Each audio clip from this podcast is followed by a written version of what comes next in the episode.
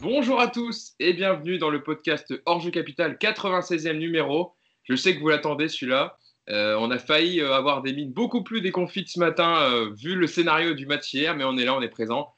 Certains ont le sourire parce que voilà, le PSG est quand même l'info principale, c'est que le PSG est qualifié pour les quarts de finale de, Ligue des Champions.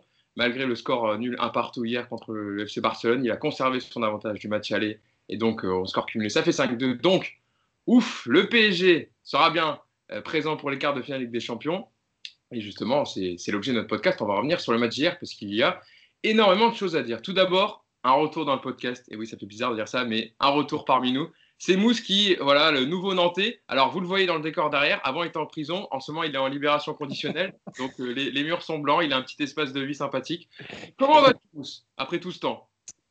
Bah D'abord, salut à tous. C'est un réel plaisir de revenir parmi vous parce que vous m'avez beaucoup manqué, même si j'ai suivi les, derniers podcasts, évidemment. Mais euh, ouais, je suis très content dans un nouveau décor évidemment, voilà, j'ai quitté mon petit appartement euh, boulonnais dans les Hauts-de-Seine et, me voilà à Saint-Herblain, tout près de Nantes. Euh, c'est beaucoup plus grand. Ça doit résonner un peu parce qu'il n'y a pas tous les meubles encore. Je suis encore en pleine installation, mais bon. Tout va bien, tout va bien. Et puis, retour pour une qualification. même si on a beaucoup souffert hier, voilà, j'ai le sourire quand même parce que on est qualifié. Place au quart maintenant. On voit niveau déco, hein, il manque encore quelques tableaux et tout. Ça fait encore un peu vide. Hein, j'ai l'impression que tu as une chaise plantée au milieu de la pièce et que tu es devant l'ordi. Quoi. Ah, je suis plus en je suis plus en cellule, je suis juste en garde à vue au commissariat. Voilà. Ah, Donc les murs sont blancs, euh, tout est, repeint, tout est neuf. En tout cas, c'est Exactement. de, t'avoir de retour avec nous, Mousse. Nicolas également qui était avec toi, mais lui il était présent lors de, tous les précédents podcasts. Ça va, Nico? Salut Hugo, salut tout le monde, ça va bien, super. Euh, qualification, donc euh, la journée est bonne. La journée est bonne, effectivement, et je me tourne vers, le dernier. J'ai mis un tweet hier à la fin du match pour dire euh, est-ce que vous êtes prêts pour demain, pour débriefer, etc. Et il y en a un qui a dit, Mousse m'a dit, moi j'aurai le sourire parce qu'on est qualifié. Et il y en a un qui m'a répondu, bah vous attendez pas à ce que moi j'ai le sourire. Le match d'hier, c'est Yacine Amnet qui était avec nous. Alors Yacine, je ne vais pas te demander comment ça va, mais comment s'est passé euh, ton deuxième visionnage du match cette nuit? Franchement, c'était déjà salut à tous. Euh, ouais, c'était dur. C'était dur parce que, parce que franchement, avec le recul, mais en fait, c'est encore pire que. On dirait qu'il y a tellement, il y a tellement d'émotions que euh, tu vois pas tout. Mais euh, en revoyant le, le match, franchement, c'est ça fait, ça fait peur. Et, euh, et comme je disais hier dans, dans un tweet, ce qui est grave avec ce club, c'est qu'on n'est même pas, on n'arrive même pas à être heureux d'être qualifié, on est soulagé. C'est, enfin, une nuance, mais c'est, dur, quoi. On n'a pas le droit de kiffer, nous. C'est la vie qui a décidé de, de nous faire mener ce club, la souffrance. Ah, c'est la vie qu'on a décidé de mener en supportant le PSG. Hein. Tu sais bien, il n'y a, a, jamais deux matchs qui se ressemblent d'affilée avec Paris. Hein. C'est ça, c'est ça. Mais j'imagine, alors là, Yacine, la minute tactique, elle va être chargée aujourd'hui. Ouais, et euh, pour ceux qui ont vu les précédentes, en fait, on va se rendre compte qu'il y a un vrai lien entre, entre tout ça, dans la façon de courir, dans la façon de harceler le porteur, ou de ne pas l'harceler plutôt le, hier, euh, de ne pas courir hier, de subir complètement le match. Euh, bon, voilà, il y a plein d'explications, mais c'est vrai qu'il y, y, y, aura évidemment beaucoup de, euh, beaucoup de, de, phases défensives, parce que c'est là où le PSG a pêché. Et euh, il y aura un petit changement, c'est-à-dire que je ne vais pas faire l'animation offensive et défensive. Mmh. Je pense que je vais plutôt partir sur la première mi-temps et la deuxième mi-temps, parce que je pense qu'il c'est plus intéressant à faire sur ce match-là que de dire offensivement ce qu'on a fait et ce qu'on a mal fait et bien fait, et défensivement ce qu'on a mal fait et bien fait. Parce qu'il y a, une, enfin, il y a, vrai, il y a, il y a deux matchs quoi, dans, dans, ce, dans, ce, dans ce match.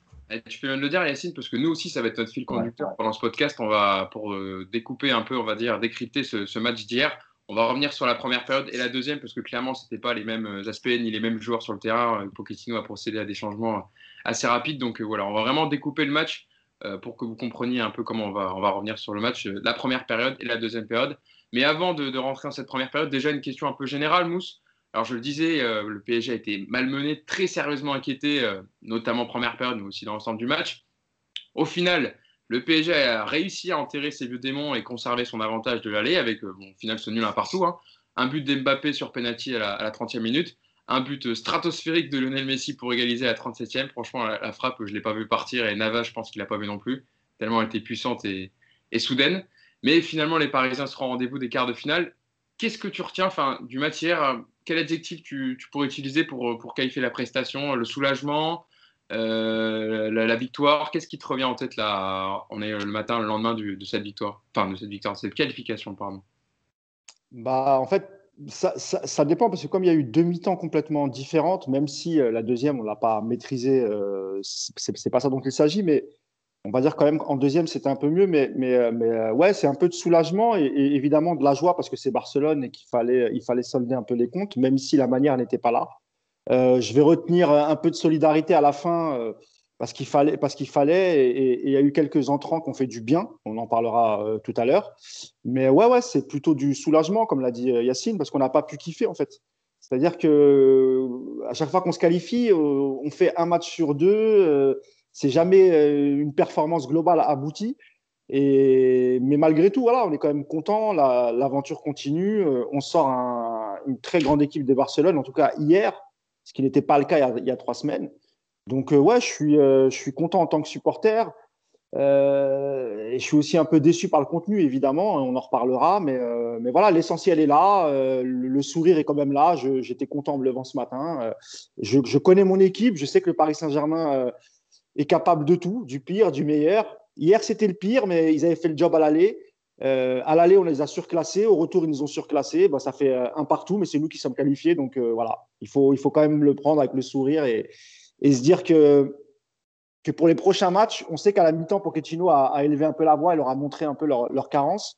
J'espère qu'ils retravailleront dessus et j'espère qu'on verra plus jamais ce, ce, type de rencontre parce que voilà, là, on va arriver en quart de finale et ça, c'était déjà du sérieux Barcelone, mais là, ça sera encore plus sérieux. Donc, euh, j'espère qu'ils vont bien revoir les images, qu'ils vont bien retravailler tactiquement et, et qu'ils nous proposeront plus ce genre de, spectacle, surtout pour nos petits cœurs fragiles, parce que hier, c'était particulièrement difficile. Il ne fallait pas être cardiaque. D'ailleurs, dès la mi-temps, on en reviendra tout à l'heure, mais Pochettino a montré quelques séquences en vidéo hein, dès la mi-temps hein, pour montrer certains aspects qu'il n'avait pas du tout plu dans le comportement de ses joueurs. Donc, euh, c'est intéressant, on y reviendra tout à l'heure. Nico, qualification finale, mais que ce fut dur hier soir, que de frayeur. Toi, pareil, je te, demande, je te pose une question. Quel adjectif ou quel euh, mot que te revient sur, euh, pour décrire la performance des Parisiens et cette qualification compliquée? En un mot, je vais dire frustration parce que parce que tu attendais forcément mieux de ce match retour et qu'à l'arrivée, tu as eu peur, alors que tu dois jamais te faire peur sur un match comme ça quand tu vas autant dominer l'aller. Donc il y a une petite frustration par rapport à la manière. Maintenant, euh, comme le dit Mousse, c'est un match aller-retour. Il y a, tu peux pas occulter ce qui s'est passé à l'aller. Euh, tu peux pas occulter aussi le visage du Barça qui a été vraiment très très fort hier pendant près d'une heure. Euh, tu peux pas occulter, à contrario, le très mauvais visage du PSG qui a mal entamé ce match et qui s'est mis tout seul un peu, je trouve, dans cette situation. On en reparlera plus tard. Et puis à l'arrivée, euh, bah écoute, voilà, tu es qualifié, c'est ce qui compte. C'est ce qui compte. Je pense qu'on n'est pas les premiers à pas maîtriser un match retour après avoir euh, réussi un match aller. C'est quelque chose qui arrive souvent. Euh, ce qu'il y a, c'est qu'effectivement, par le passé récent de ce club, bah, on a tous repensé à ce qui s'est passé il n'y a pas si longtemps et on avait forcément ça en tête alors qu'on a été les premiers à, dénoncer un peu euh, ce traitement médiatique depuis trois semaines où on nous a encore matraqué de cette remontada. On ne voulait pas en parler, on ne voulait pas y penser. Puis finalement, à l'arrivée, je pense qu'on y a tous eu, euh, on a tous eu quelque part cette pensée hier. Donc c'est un peu, frustrant par rapport à tout ça. Mais quand même, euh, voilà. On va pas faire la, tête des mauvais jours, on va laisser ça à Yacine et on va savourer la victoire et la qualification contre, encore une fois, et je pense qu'on aura l'occasion d'en reparler, un très bon Barcelone hier qui, moi, m'a bluffé vraiment. Ah, je sais qu'Yacine, au fond de lui, au fond, au fond, il est, très heureux de la qualification. C'est juste que, voilà, au lendemain, il y a encore évidemment le match qui revient, surtout quand tu le regardes une deuxième fois et que tu vois tous les petits aspects que tu n'as pas vus parce que tu étais pris dans l'émotion du match. Yacine, pareil, je te pose la même question et si tu veux, on peut rentrer avec toi dans le fil de la, de la première période. Quel adjectif euh, utiliser pour qualifier la prestation des Parisiens hier? Et euh, par rapport à ce que disait Nico aussi sur le fait que Barcelone a livré un très très bon match, contrairement à la 3 au Camp Nou, est-ce que le plan de jeu du PSG, c'était de, comme elle avait annoncé Pochettino euh, sur ses différentes conférences de presse, d'avoir le ballon, d'attaquer, mais que tout simplement, en fait, ils se sont fait confisquer le ballon parce que le Barça les a contrariés dans leur plan de jeu, en fait? Euh, alors, il y a plusieurs choses. Le, moi, le mot qui me vient, c'est souffrance, quoi qu'il arrive. Parce que, parce que tu as souffert sur un match où, comme l'a dit Nico, tu dois jamais souffrir. Tu as gagné 4-1 à l'aller à l'extérieur. Donc, ça, c'est pas normal.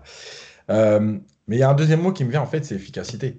Parce que, je, le répète souvent, euh, c'est un de mes credos, le fameux résultat et le contenu. à l'aller, on avait dit malgré tout qu'après le penalty, il y a une bonne période du PSG, il y a le penalty et il y a deux actions, Dembélé et Griezmann, où tu peux être mené 2-0. Euh, il y a Dembélé qui frappe sur, euh, sur Navas à l'aller. Hein. Et il y a Griezmann qui frappe juste à côté. Euh, et après, effectivement, Paris est efficace. hier, en fait, c'est le manque d'efficacité de Barcelone qui te permet de, de rester en vie. Parce que juste sur Dembélé, j'ai noté les minutes, ces occasions, parce que c'est des occasions hein, qu'il a. Il y a 13, 18, 24, 32, 35. On ajoute à ça la frappe. Alors, je crois que c'est sur le poteau de Busquets euh, non, c'est repoussé par Navas. voilà, c'est limite, mais c'est ouais, sur le côté. Et il y a la, la frappe. Et il y a la frappe de Dez détournée sur la barre. Euh, ça fait quand même beaucoup sur une mi-temps. Donc, euh, ça, c'est un vrai problème. À, l'aller, à la fin de l'allée, j'avais dit que j'avais reçu un message d'un pote qui m'avait dit j'ai pas aimé le quatrième but parce que il va être ambigu à gérer.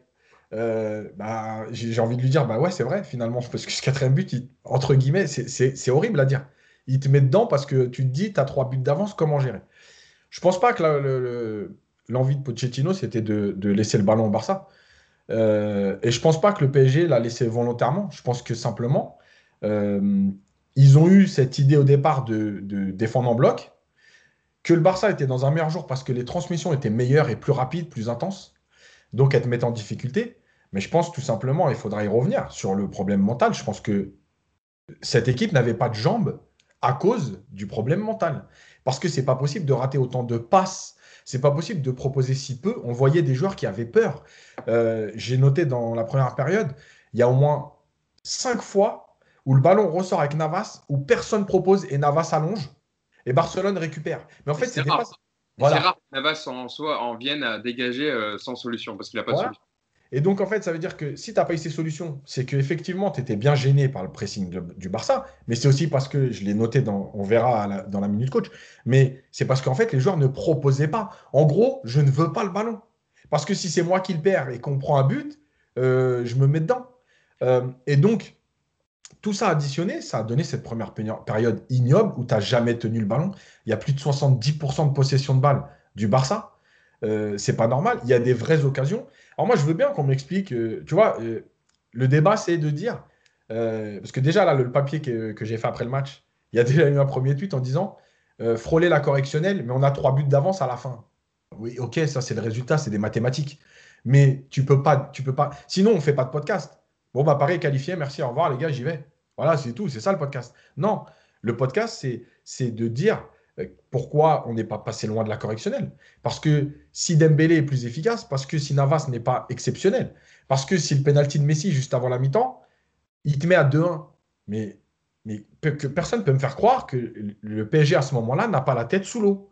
Je ne sais pas comment ils reviennent en deuxième période. Et je pense qu'en plus du fait d'avoir ces trois buts d'avance à 1-1 à la mi-temps, mais de se dire, il a repoussé, en plus de toutes les occasions, un penalty, je pense réellement que mentalement, ce moment-là, il est, important pour le PSG. Voilà. Il est important pour se dire, bon, ok, on a peur, ok, c'est dur, mais il y a quand même des signes aujourd'hui qui ne trompent pas. Donc, il te rassure et, il te redonne un peu de confiance, on va dire. C'est vrai que Mousse, euh, j'ai lu un enfin, je lisais l'édito de Daniel Riolo sur le lendemain, le lendemain du match. On peut être pas d'accord avec certaines de ses idées, mais il y a de ce, ce que disait Yacine et ce qui est intéressant, c'est est-ce qu'il y a vraiment une analyse tactique à faire du match, en fait, du match retour? Est-ce que c'est pas juste qu'ils n'ont pas su gérer euh, émotionnellement, on va dire, l'événement et c'est dans la tête que ça s'est joué, en fait, le rapport de force et non euh, tactiquement? Parce qu'en fait, enfin voilà, c'est des joueurs de foot de haut niveau. Et là, ils n'arrivaient même pas à faire une passe et un contrôle, alors que voilà, ils savent le faire, etc. Donc, euh, comment, comment expliquer une telle différence de niveau entre les deux matchs aller-retour? C'est peut-être aussi parce qu'en fait, la, tête n'y était pas et que ça dictait les jambes. Et donc, voilà, les joueurs étaient dans le stress et pris par, par l'émotion, enfin l'enjeu du match.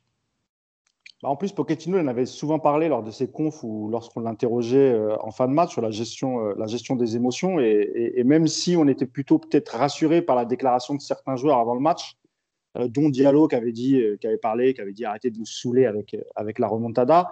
Et, puis en plus, moi, j'avais plutôt bien aimé le, le, comportement des Parisiens après le match aller. Ils n'ont pas trop fanfaronné.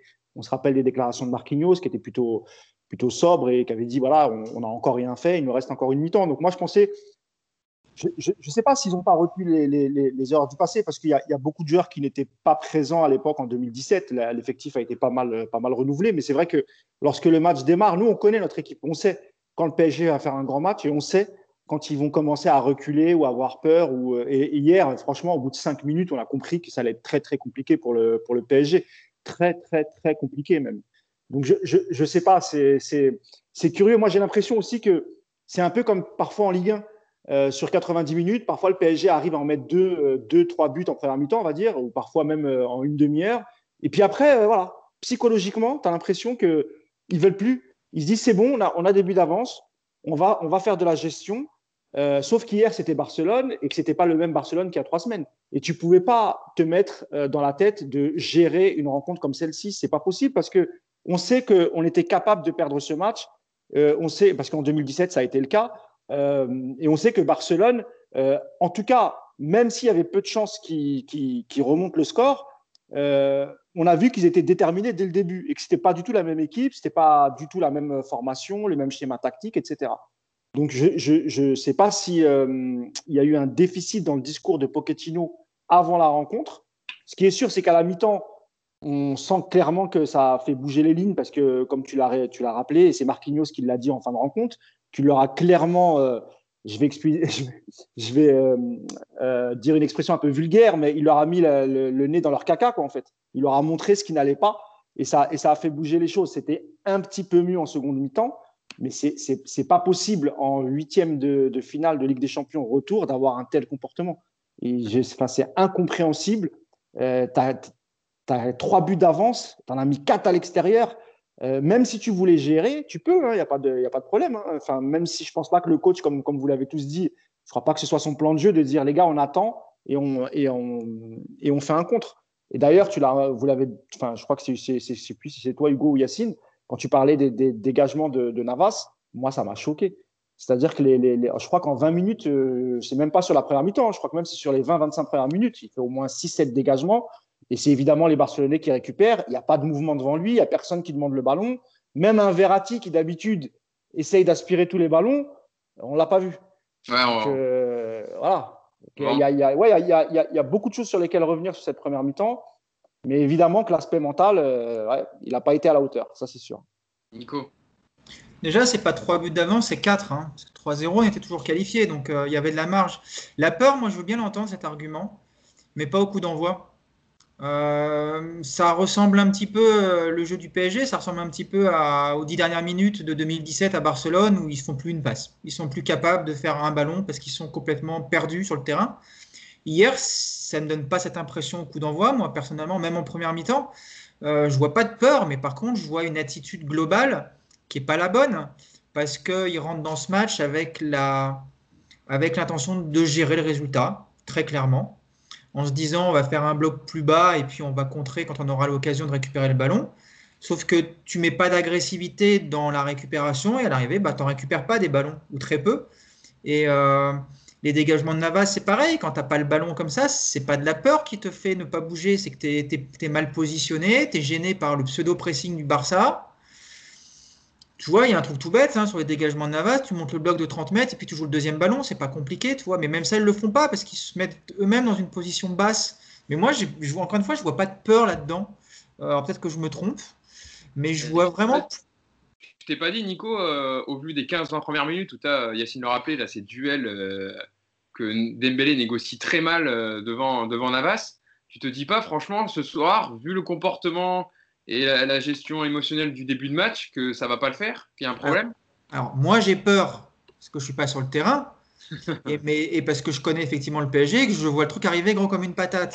Mais les actions de Dembélé, les situations du Barça en première mi-temps, je ne pense pas qu'elle résulte de la peur des Parisiens, mais de plein de lacunes dans le placement, dans, dans les mouvements collectifs sans le ballon, dans les courses individuelles, dans l'état physique de certains, dans l'attitude, on va en parler, il n'y a pas de souci. Mais pour moi, ce n'est pas de la peur tout ça, c'est une multitude de mauvais facteurs, d'une mauvaise approche de ce match. C'est-à-dire qu'on l'a mal préparé. Je pense aussi qu'on ne s'attendait pas du côté parisien à avoir un Barça de cette qualité après le match aller, où ils nous avaient laissé beaucoup de temps avec le ballon, où ils exerçaient aucun pressing, et même avec le ballon, on avait rarement vu un Barça dangereux. Ils n'ont pas énormément d'occasions au match aller. Là, on a un Barça qui était vraiment en mode euh, le grand Barça quand même. C'était du, c'était du beau football. La première heure de jeu du Barça, il n'y a pas beaucoup d'équipes qui, peuvent rivaliser, franchement. Hein. Mm. Mais encore une fois, je ne vois pas de peur là-dedans. Je vois, euh, Je vois plein d'erreurs tactiques et collectives et individuelles, mais pour moi, c'est pas de la peur.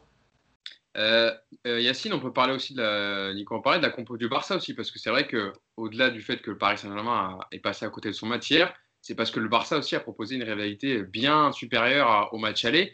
Euh, cette fois, Coman a complètement revu ses plans. Il a mis la compo qu'il a alignée sur les derniers matchs, en gros, depuis la défaite contre le PSG à l'aller. c'est ce 3-5-2 avec bon, De Jong qui était dans une position reculée dans, la défense à 3 parce que Piqué était, absent. Mingueza l'anglais avec lui. Il y avait Jordi Alba et Sergi Nudez sur les côtés. Sergi Nudez qui a fait énormément de mal à Kurzawa. C'est un euphémisme de le dire. Pedri, Busquets, euh, Messi au milieu de terrain et en pointe Griezmann, Dembélé. Et c'est vrai que dans l'approche du match, Coman en tout cas dans cette bataille du milieu de terrain dont on a souvent parlé euh, au match aller, là clairement les Barcelonais ont mis, le pied sur le ballon et à un moment il y avait même des séquences de passe à 10 quoi. C'était aucun Parisien. Alors certes les Parisiens ne faisaient aucun pressing donc c'était plus simple, mais aucun pour mettre le pied. Tu avais la balle qui passait d'à droite à la gauche, ça repassait dans l'axe, ça finissait sur une situation. Euh, ils, ont, ils ont récité quand même les Barcelonais hier, faut le dire. Ouais, bien sûr. Et je pense que le, système y est pour beaucoup parce qu'en fait, ça permet euh, de défendre autrement et ça permet aussi. Euh, parce que De Jong, il n'est pas resté que derrière. il est monté, il a. il s'intercalait, donc ça mettait du monde. Et ça permet aussi d'avoir des latéraux qui sont des latéraux offensifs, plus hauts, et, être moins obligé de, penser à se replier pour empêcher euh, la, prise de profondeur. Euh, maintenant, moi, là où j'ai juste, je, reviens là-dessus vite fait, pourquoi pour moi c'est de la peur? Parce que euh, je pense qu'on minimise dans le football le, côté mental, dans le sens où quand tu as peur, tu as moins de jambes. Ça, c'est la première chose. Et on a vu hier les Parisiens qui avaient moins de jambes. la deuxième chose, c'est que la peur, en fait, elle, elle, elle est. C'est pas forcément de dire on est, on est tétanisé, c'est de dire je ne veux pas être celui qui fait l'erreur. Donc en fait, euh, tu vas pas au pressing parce que tu dis si je suis éliminé, peut-être que derrière ça n'a pas suivi.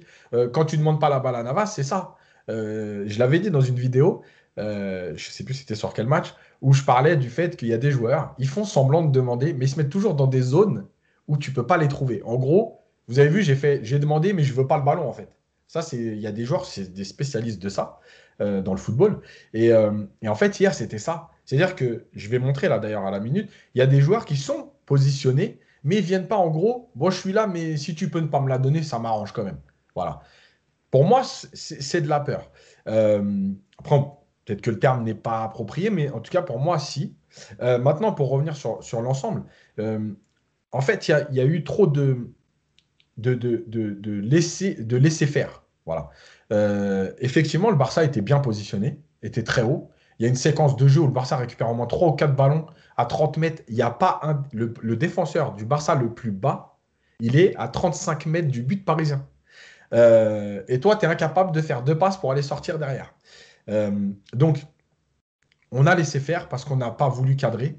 Euh, il y a des séquences, effectivement, comme tu l'as dit, Busquets, en fait, hier, il a, il a fait le match qu'il peut faire aujourd'hui avec son niveau athlétique. C'est-à-dire qu'il était dans un fauteuil pour pouvoir organiser. Il y a encore une fois deux ou trois séquences où il récupère le ballon, Barcelone fixe, on ressort avec Busquets, et tranquillement, il contrôle et il va chercher à l'opposé mm. parce que personne ne sort dessus. Et le problème, c'est que euh, le positionnement de Verratti trop haut, euh, là, hier, ça a posé problème parce que finalement, tu peux jamais le trouver. Et lui, il savait pas trop où se situer. Et le meilleur, entre guillemets, sur, euh, sur cette séquence-là, enfin sur cette première demi-heure, en fait, c'est Gay, parce que son volume de course. Alors, vous avez vu quand même que c'est Verratti qui a le plus couru. Donc, vous voyez, le volume de course, ça fait pas tout. Mais par contre, Gay, en fait, il a permis aussi, sur deux ou trois, deux ou trois séquences, euh, de faire un peu reculer le Barça. Mais il était tout seul. Et moi, j'avais déjà dit que j'avais un doute sur Paredes sur, le, sur les matchs où il y aurait cette pression. On a vu hier. Voilà, hier, malheureusement, Paredes, quand il n'est pas protégé par les attaquants qui défendent et par euh, les milieux, bah, c'est très compliqué pour lui. C'est vrai que Mousse, euh, on va venir sur Kylian Navas après, vous inquiétez pas, on va avoir le temps d'en parler, on va, passer un peu de temps dessus parce que à chaque fois on en parle un petit peu, on dit toujours, voilà, c'est si on n'en parle pas, c'est que parce qu'on n'a pas besoin de parler de lui tellement il est efficace, etc. Mais là, on va, on va quand même consacrer une petite partie dessus. Mais pour terminer sur le milieu de terrain, euh, Mousse, c'est vrai que, comme Yacine le disait, Paredes, hier, on l'a dit, hein, dès qu'il y a un peu d'intensité, dès qu'il n'est pas laissé libre pour organiser le jeu, un peu comme Busquets l'a été hier, bah, clairement, il, devient euh, transparent en fait. On le, le voit pas du tout, il perd rapidement les ballons. Euh, Verratti aussi a une énormément de difficulté à dicter le tempo et calmer le jeu. Et comme le disait Yacine, c'est vrai qu'il n'y a que Gay qui a essayé un peu de combler les trous, on va dire, et de mettre le pied quand il fallait et d'essayer de ressortir rapidement. Quoi.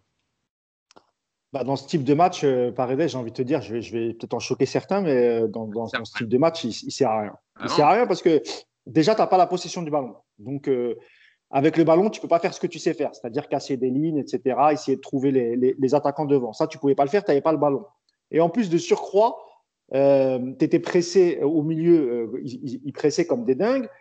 Et, et physiquement, tu avais l'impression qu'il n'était pas là, qu'il n'était pas présent, il faisait aucun effort. Moi, hier, au milieu de terrain, j'ai vu parfois les Barcelonais euh, se faire des passes à 5-6 mètres et, avoir des plots devant eux.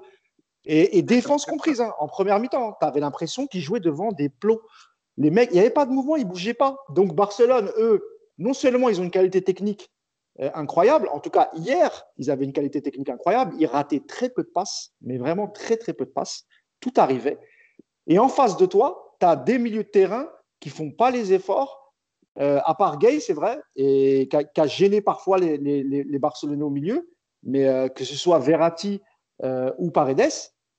Et, et, Verratti, Dieu sait que nous, on, le défend toujours et, et qu'à chaque fois, on le répète que surtout dans ce type de match, il est, euh, indispensable, etc. Euh, rien.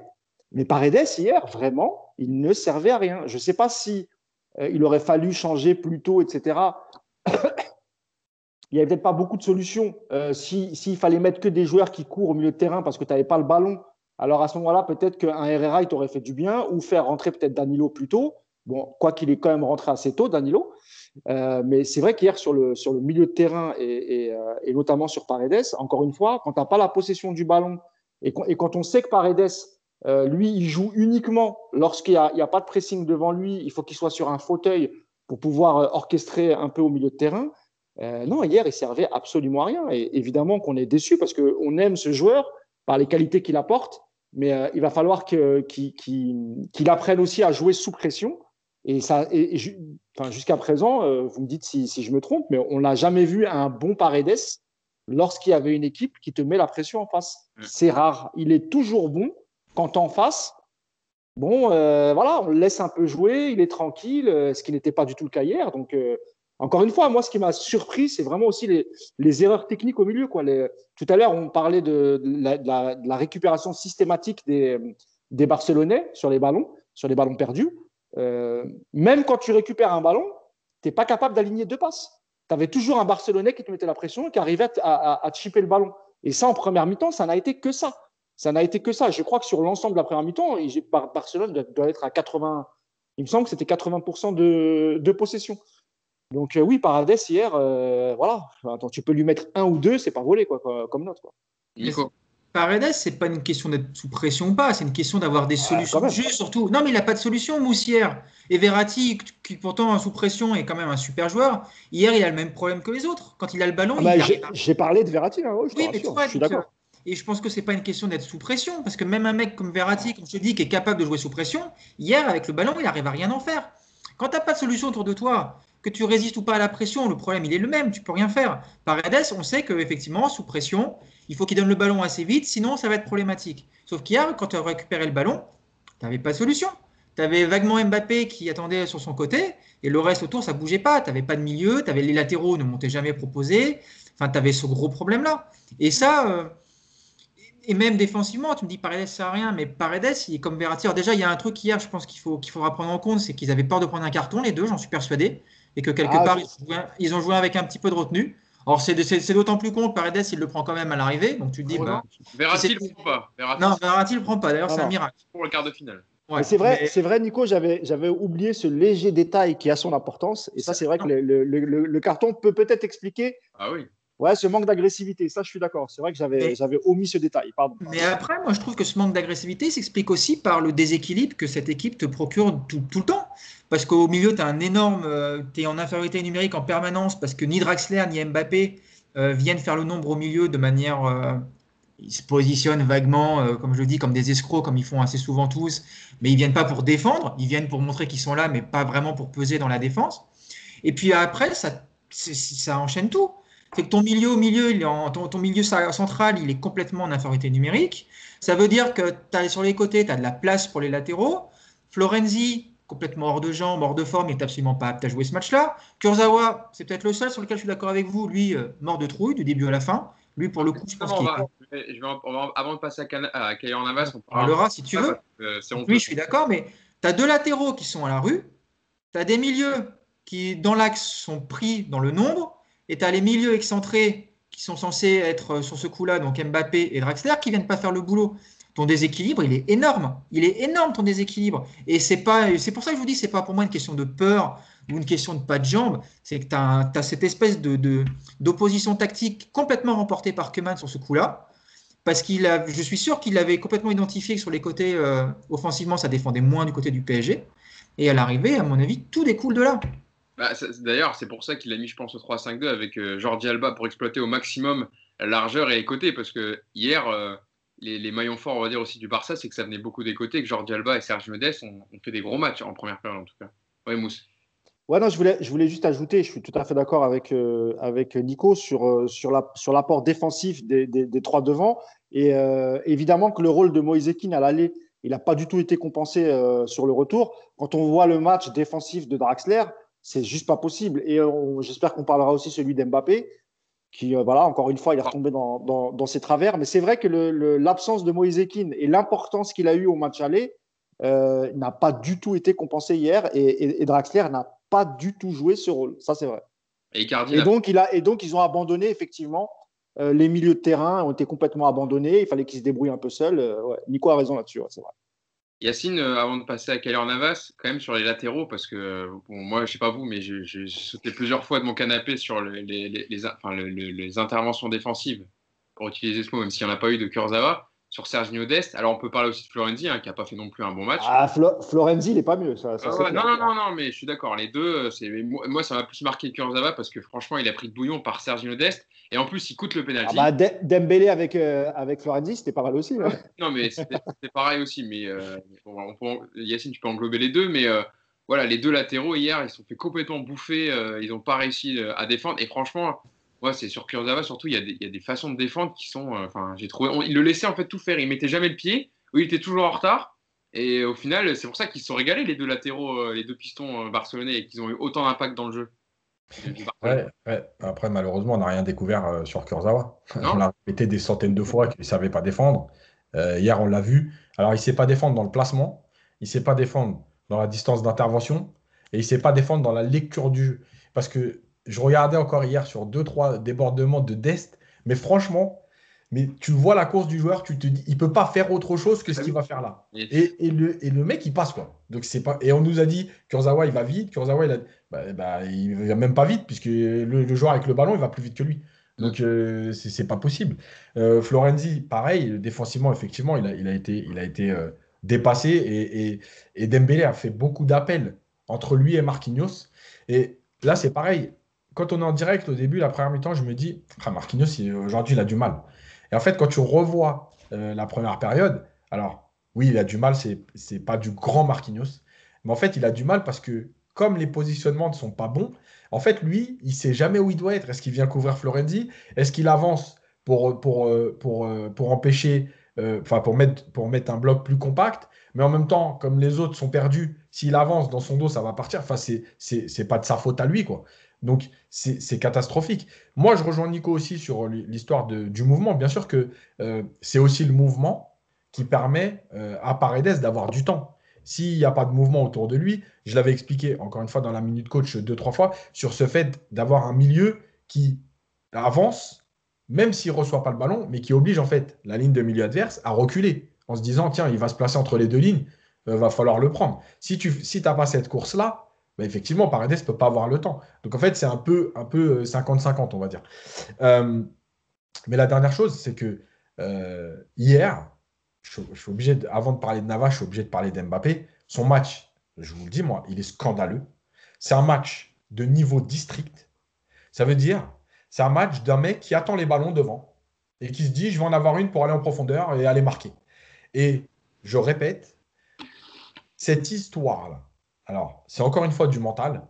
Cette histoire de Haaland a marqué, faut qu'Mbappé réponde. Mais hier, si ça joue, mais que celui qui m'explique que ça joue pas, c'est un menteur. Parce qu'hier, Mbappé, non seulement il n'a pas défendu, mais il n'a même pas fait semblant de se replacer dans la ligne. Euh, j'ai des séquences où il, est arrêté, où il marche, mais c'est hallucinant. Euh, et en fait, il ne le fait pas parce qu'il se dit, il va y avoir des espaces, comme à l'aller. Et en fait, je vais attendre le moment pour aller en profondeur. Voilà, c'est ce que je vais faire. Son match, il est scandaleux. Franchement, c'est, mais c'est, moi, je ne sais même pas comment quelqu'un peut le défendre en disant Ah, mais ça a été le seul mec dangereux. Mais, mais encore heureux, puisque c'est, le seul mec qui fait des appels en profondeur. Et la dernière chose, c'est sur Draxler. Euh, il n'a pas été bon, il n'y a pas de problème et tout. Maintenant, encore une fois, alors par contre, là, j'avais cette impression au début du match. Et quand je l'ai revu, ça a confirmé. En fait, Draxler, c'est pas qu'il n'a pas défendu, c'est qu'il a très mal défendu. Parce qu'en fait, euh, si vous revoyez le match, Draxler, il fait les courses de, replacement, il fait les courses. Il n'a pas, été si scandaleux que ça, Draxler. Voilà. Mais en fait, le problème, c'est qu'il s'est très mal positionné parce qu'en fait, on ne savait pas s'il voulait aller aider Florenzi ou s'il revenait un peu à l'intérieur. En fait, son positionnement était mauvais. Et il était mauvais puisqu'on défend aussi les autres sur euh, en fait, la cohérence collective. En fait, il est aussi mauvais parce qu'Icardi n'a pas fait les 5-10 mètres qu'il a fait à chaque fois à Barcelone pour, pour gêner Busquets, et parce qu'Mbappé, de l'autre côté, n'a pas fait les efforts, ce qui fait que c'est Verratti qui venait faire cette, ce, enfin, euh, avoir ce positionnement pour aider Kurzawa. Mais si Verratti a ce positionnement, c'est qu'à un moment donné, Verratti n'est plus à l'intérieur du jeu pour gêner. Donc il fallait que Paredes décale, mais il ne le fait jamais. Paredes, lui, il reste dans l'axe. Euh, donc qui doit faire l'autre? C'est Gay et donc, si Gay le fait, bah, il faut à un moment donné venir avec Paredes à l'intérieur, donc Draxler. Bref, en fait, Draxler, il n'a pas été euh, nul dans les efforts. Il a été nul dans, dans, la compréhension en fait du jeu. Voilà. Parce que c'est vrai que quand tu avais, il savait pas s'il fallait rester sur Pedri qui était plutôt dans l'axe ou alors il fallait écarter et prendre euh, Jordi Alba. Et, en même temps, tu avais Dembélé qui venait s'insérer entre Marquinhos et Florenzi. Donc c'est vrai qu'il y a eu des problèmes de positionnement hier du côté des Parisiens. en plus, je termine juste sur ça le vrai point de départ de tout ça, c'est le manque de cadrage du porteur. Euh, on peut reprendre l'exemple de Monaco contre Paris bah, après le match aller, le fameux Monaco PSG Monaco. En fait, Monaco n'a pas euh, réalisé une grande performance défensive, mais Monaco a toujours fait sortir un joueur sur le porteur pour que Paris n'ait pas la possibilité de jouer entre les lignes dans la profondeur. Et en fait, hier, ce qu'a pas fait le PSG, c'est ça. C'est qu'ils ont permis à un Pedri un De Jong quand il s'insérait ou un Busquets de trouver des joueurs dans le dos de la ligne défensive parce que personne ne venait cadrer. Mm.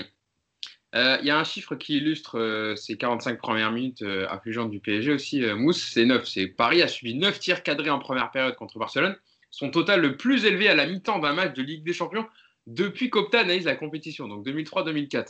Et donc sur ces évidemment 9 tirs subis par le PSG, il y a eu 9 arrêts pratiquement, enfin de, de Navas, euh, donc, on l'a dit, il y a eu quatre duels avec euh, Dembélé. Il y a la barre de Sergio Dest, mais c'est Navas qui l'enlève.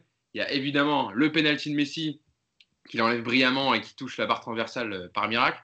Mousse, que dire sur le match de Keylor Navas hier, à part que s'il n'y a pas Keylor Navas au goal, le PSG ne, passe pas peut-être hier et se faire monter au score bah, ça, c'est la différence. On dit tout le temps, mais c'est Sam Keylor. enfin, je suis désolé, mais avec, enfin, c'est j'ai des questions à vous poser, je les ai notées, je peux même vous le dire. Navas est-il la meilleure recrue de l'RQSI Est-ce que c'est le meilleur gardien de l'histoire du PSG Enfin, allez-y, hein, dites-moi ce que vous en pensez, mais. Non, mais c'est la, différence quand tu as, un véritable gardien de, haut niveau. Il y, a, peu de temps, il a donné une interview Kaylor Navas, je crois que c'était pour un média espagnol, où, où il disait euh, euh, Moi, je suis heureux au PSG parce que je sens qu'on croit en moi. Et c'était peut-être un peu moins le cas euh, au Real Madrid, parce que c'est vrai que tous les ans, au Real, quand il y était, il faisait, pourtant des super matchs, mais il y avait toujours ce petit doute parce que c'était un costaricien, parce que c'était Kyler Navas et, qu'à l'époque, il y avait des, grands gardiens un peu partout en Europe. Et il y avait Courtois, il y avait, il y avait De Réa, il y avait tous, ces gardiens-là. Et, et, lui, il avait l'impression qu'en fait, euh, il était là un peu là par défaut et il savait que tôt ou tard, il allait se faire remplacer. Et c'est d'ailleurs pour ça que lorsque Courtois arrive, euh, même, si, même si Zidane ne veut pas de Courtois, il veut absolument garder Navas parce que Zizou, lui, là, il, sait, il sait ce qu'il a entre les mains. Euh, bah, Navas n'a pas voulu faire le numéro 2 et qu'il a tout de suite accepté lorsque le PSG est, venu. que dire de Navas? Hier, il y a un tweet qui m'a fait mourir de rire. C'est un peu méchant pour Areola, mais je voulais envoyer sur le groupe. Et mec, il dit si, si, si c'est Areola dans les cages, on finit à 14-1. moi, j'étais mort de rire, quoi, tu vois. C'est méchant. C'est vrai que c'est dur pour Areola. Mais euh, nous, on a connu les, gardiens moyens du type Areola, Trapp, Sirigu. Euh, euh, on se rappelle du, match cataclysmique de Trapp à, au Bernabeu, au Camp Nou, pardon, lors du 6-1. Donc ouais, Navas, il est, il est. Alors sur le but de Messi, il peut absolument rien faire parce que je pense qu'il est surpris parce que parce que Barcelone faisait un peu du handball, ça, ça, ça coulissait, ça, ça, ça jouait de manière latérale. Et d'un coup, je pense qu'il a été surpris. On le voit quand il plonge, c'est déjà trop tard. On parle depuis tout à l'heure de la passivité, mais ni Paredes ni Verratti ne montent dessus. Donc Messi, oui, bien sûr. Euh, on le voit, il y, a il y, a avec un logiciel hier où tu peux voir la, la, la, enfin, la vue de, à la vue de Messi. Tu vois qu'il n'y a personne devant et tu as un axe qui se libère. Alors évidemment, le but, il est monstrueux. Hein. Franchement, il n'y a pas beaucoup de joueurs qui peuvent la mettre euh, comme ça. Mais, mais, je, mais je, pense que que ce soit, euh, que ce soit Verratti, Gay ou, ou Kayan Navas, personne s'attendait à ce que Messi tire, fasse une frappe de loin. Enfin, depuis le début du match, il n'y a, a, a, pas eu il, fallait vraiment qu'il s'approche des 16 mètres pour tenter une frappe. Il n'y a pas eu de frappe de, ce type. Sur Kyler Navas, évidemment, on peut se poser la question. On verra, à la fin de sa carrière au PSG sur, sur le niveau et, sur le, où on le met dans le classement des, meilleurs gardiens. Mais évidemment que, franchement, je ne vois pas qui peut être meilleur que lui sur ces 20 euh, dernières années. On a eu Bernard Lama, c'est vrai, qui a marqué un peu les esprits et qui était un gardien très fort, atypique dans ses sorties, etc. Mais, euh, mais Kyler Navas, qui n'est pas un gardien très grand, donc c'est pas, euh, tu vois, le gardien euh, moderne d'aujourd'hui, Nico.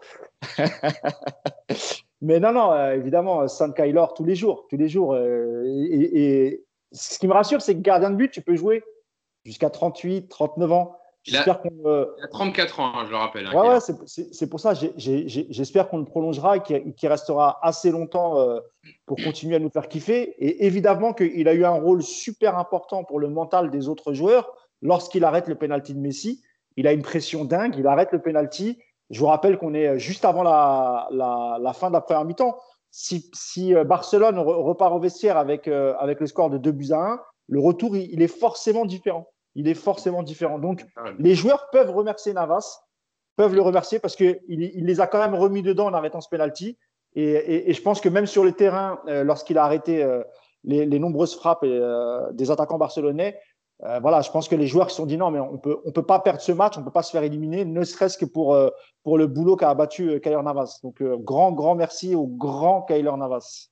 Nico, c'est sûr que quand on passe euh, du 6-1 au Camp Nou avec Kevin Trapp à un gardien euh, triplement vainqueur de la Ligue des Champions et qui t'apporte cette sérénité, ce calme, surtout ces interventions euh, qui sont incroyables et qui, Mousse en parle, hein, c'est le tournant du match, le penalty de Messi. Si, le Barcelone le met, c'est pas du tout la même physionomie la deuxième période, on est d'accord? Oui, ah oui, bah, de toute façon, c'est le tournant du match. C'est évidemment le tournant du match parce que, parce que ça met un coup forcément dans, à la tête des, des, Barcelonais aussi. Ça fait du bien aux Parisiens, mais ça fait aussi beaucoup de mal à, Barcelone, je pense. Après, le, le, le calme, c'est pas forcément une, c'est pas forcément une, euh, une garantie d'efficacité. Hein. Euh, Poula Edel, il était super calme hein, dans sa cage, je vous rappelle. Hein. Donc, euh, il n'y a pas que ça. Tu vois ce que je voulais dire ouais, je vois ce que tu veux dire. Il est serein. Il ne stresse pas les autres joueurs devant lui. Oui, bah, c'est ça. Voilà. Il... Bah, parce que parce que c'est un triple vainqueur de Ligue des Champions, parce que c'est un tu sens qu'il a un poids dans le vestiaire, tu sens qu'il a une aura, tu sens qu'il y a plein de choses. Il y a ses résultats, il y a ses performances aussi qui être pour lui. Et puis aujourd'hui, la question de est-ce que c'est le plus grand gardien de l'histoire du PSG bah, Effectivement, as, ça se joue entre lui et Bernard Lama.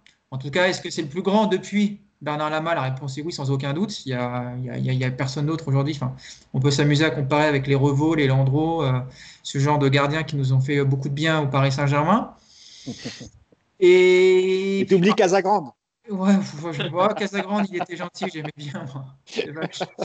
Et euh, non, par contre, c'est la. Ce qui est sûr, c'est que c'est la meilleure recrue de QSI rapport qualité-prix. Tu feras pas mieux, c'est certain. Ah, Verratti, Verratti. Ah, Verratti aussi, effectivement. Il y a, il y a débat.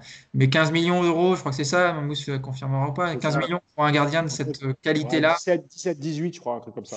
Ouais, c'est cadeau. C'est cadeau. Et, euh, hier, bah, voilà, la qualification, elle n'est euh, elle est pas que pour lui, mais allez, tu peux lui donner 80% de la qualification ailleurs, donc c'est colossal. et je rappelle que c'est Antero Henrique qui les fait venir, hein. c'est pas Leonardo. Hein. J'ai absolument rien contre Leonardo, mais beaucoup de gens pensent non, non, le travail il avait été fait en amont et juste avant qu'il quitte, euh, le PSG, Antero, c'était bouclé et, Leonardo a, juste pris la suite. Mais toutes les négociations, c'est évidemment euh, Luis Ferrer, l'ancien recruteur du, Paris Saint-Germain, avec Antero Henrique. Yacine, 9 arrêts en première période, monstrueux. Euh, il enlève, je lui disais, la frappe de Sergio Mendes, la met sur la barre, le penalty, les face-à-face. Mais ça joue aussi parce qu'on Dembélé, évidemment, fait preuve d'une inefficacité énorme dans ses duels, mais c'est aussi parce que Kair Navas, euh, peut-être, je pense, c'est impressionnant et peut-être intimide aussi un peu les attaquants quand ils arrivent en face de lui. Mais voilà, sur, son match hier, c'est grâce à lui que le Paris Saint-Germain euh, arrive à se qualifier hier. D'accord. Bah, évidemment, c'est clair. Euh, et, moi, je l'ai écrit de toute façon sur, sur Twitter aussi. Sans, lui, je pense que bah, c'est une catastrophe. maintenant, il y a, deux trucs. La première, c'est que c'est important, je l'ai répété plein de fois, l'histoire du gardien, parce que au PSG en plus, alors hier c'est un peu spécial parce que Paris est dominé. En général, au PSG, tu as deux ou trois arrêts à faire par match. Euh, il faut les faire. Lui, il les fait. Euh, donc déjà, ça, c'est important. La deuxième chose, c'est que ça rassure une défense.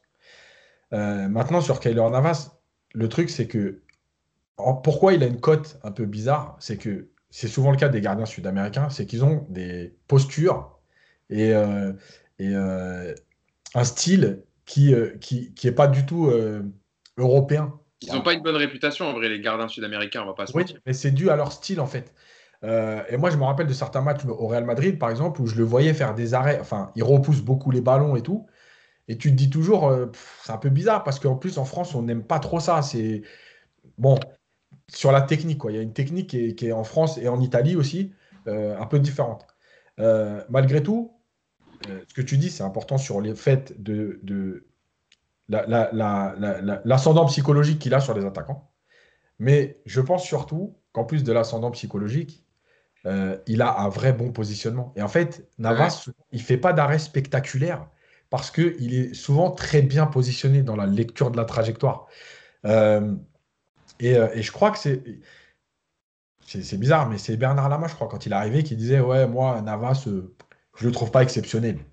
parce qu'en fait, il ne correspond pas aux critères euh, de la formation des gardiens de but en France, un peu plus pour élargir un peu plus en Europe. C'est des styles différents, mais en fait, sa lecture du jeu, elle est juste exceptionnelle. Et, euh, l'arrêt qu'il fait, alors effectivement, par exemple, il y a la frappe de Dembélé croisée, elle n'est pas hyper bonne, mais en fait, son positionnement lui permet d'être déjà sur le ballon et alors, il n'est pas très grand pour un gardien moderne, entre guillemets, parce qu'il faut faire plus d'un 90.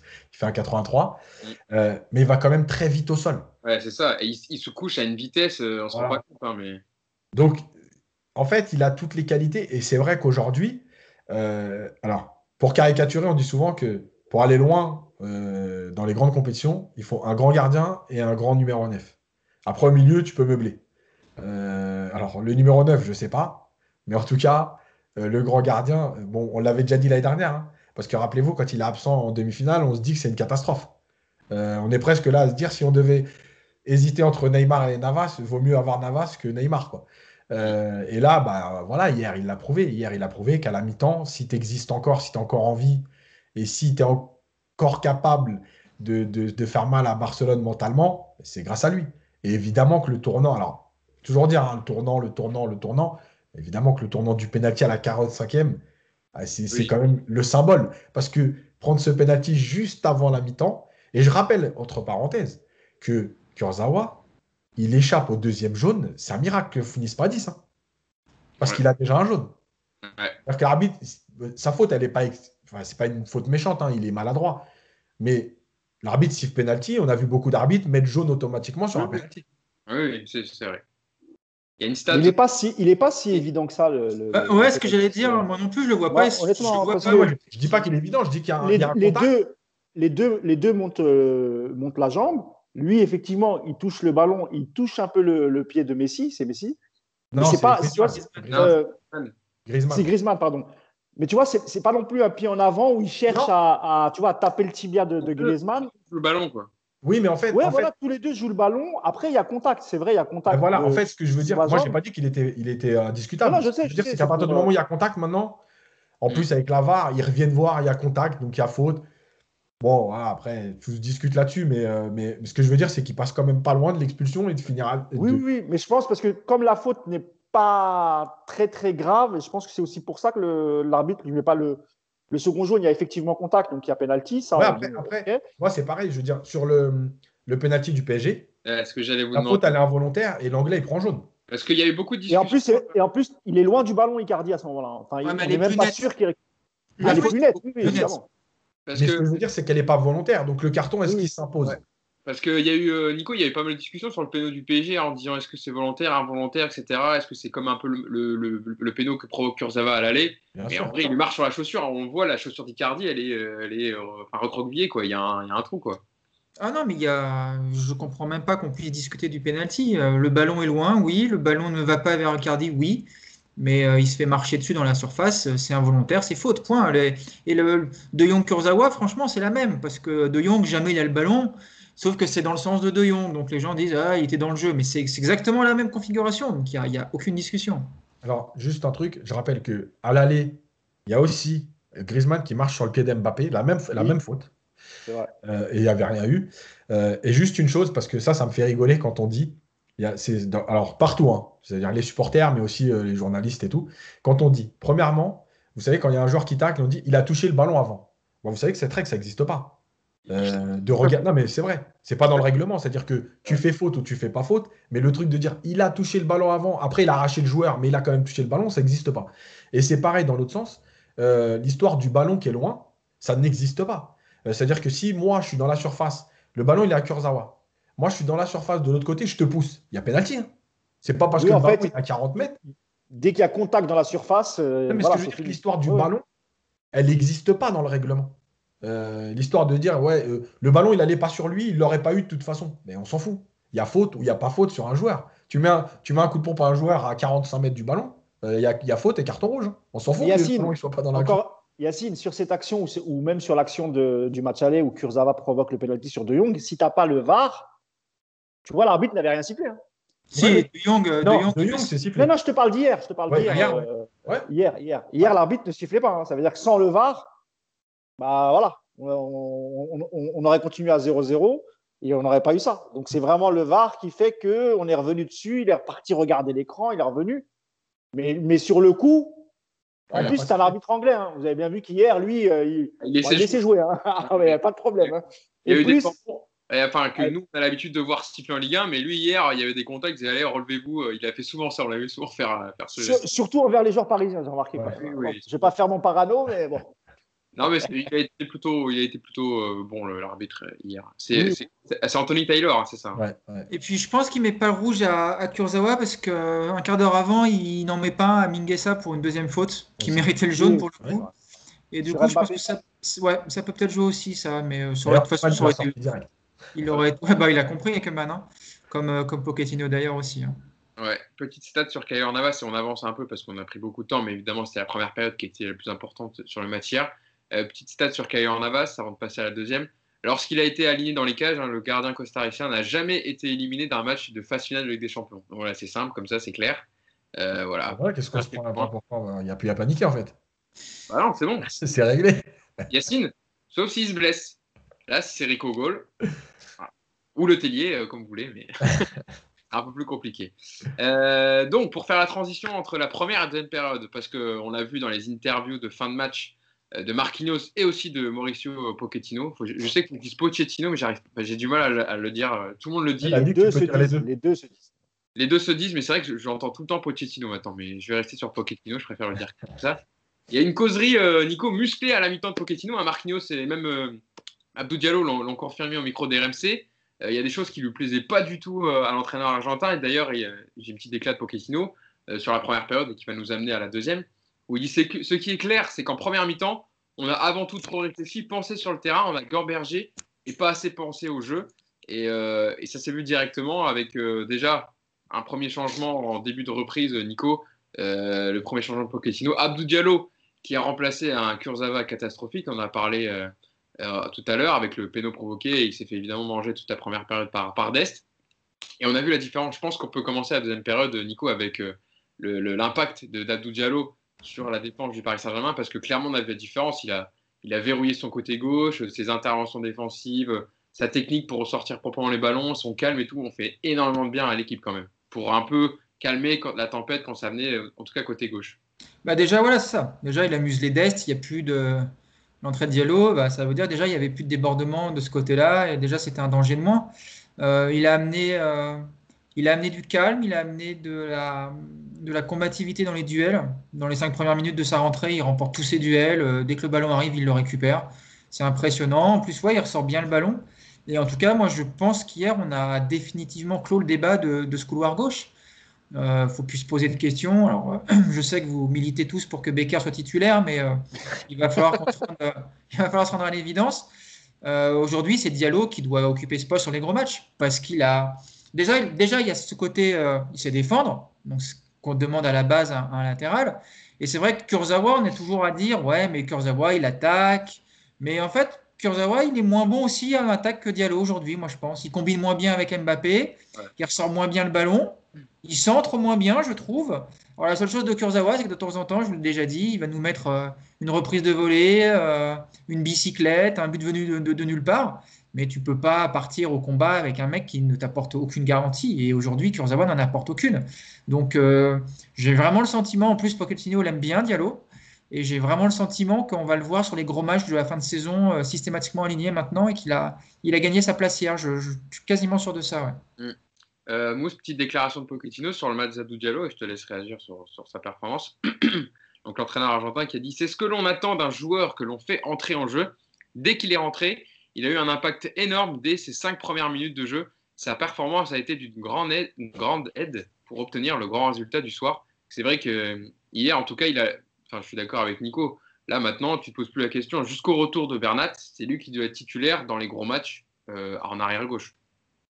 Bah, moi, j'avais mis un petit message euh, sur le groupe WhatsApp euh, quand il est rentré et j'ai attendu d'abord les cinq premières minutes et j'ai dit, putain, qu'est-ce qui fait du bien Diallo à, gauche? Et écoute, je, souhaite qu'il t'entende, Nico, et qu'il en fasse vraiment un, titulaire à gauche. parce qu'il a mis du temps, moi je trouve quand même à parce que ça, s'imposait à lui en fait, hein, Diallo. Hein. On sait que défensivement, il est, il est meilleur que, que, Kurzawa. Il a déjà joué à, ce poste. Euh, quand il joue à ce poste, en général, euh, il déçoit pas.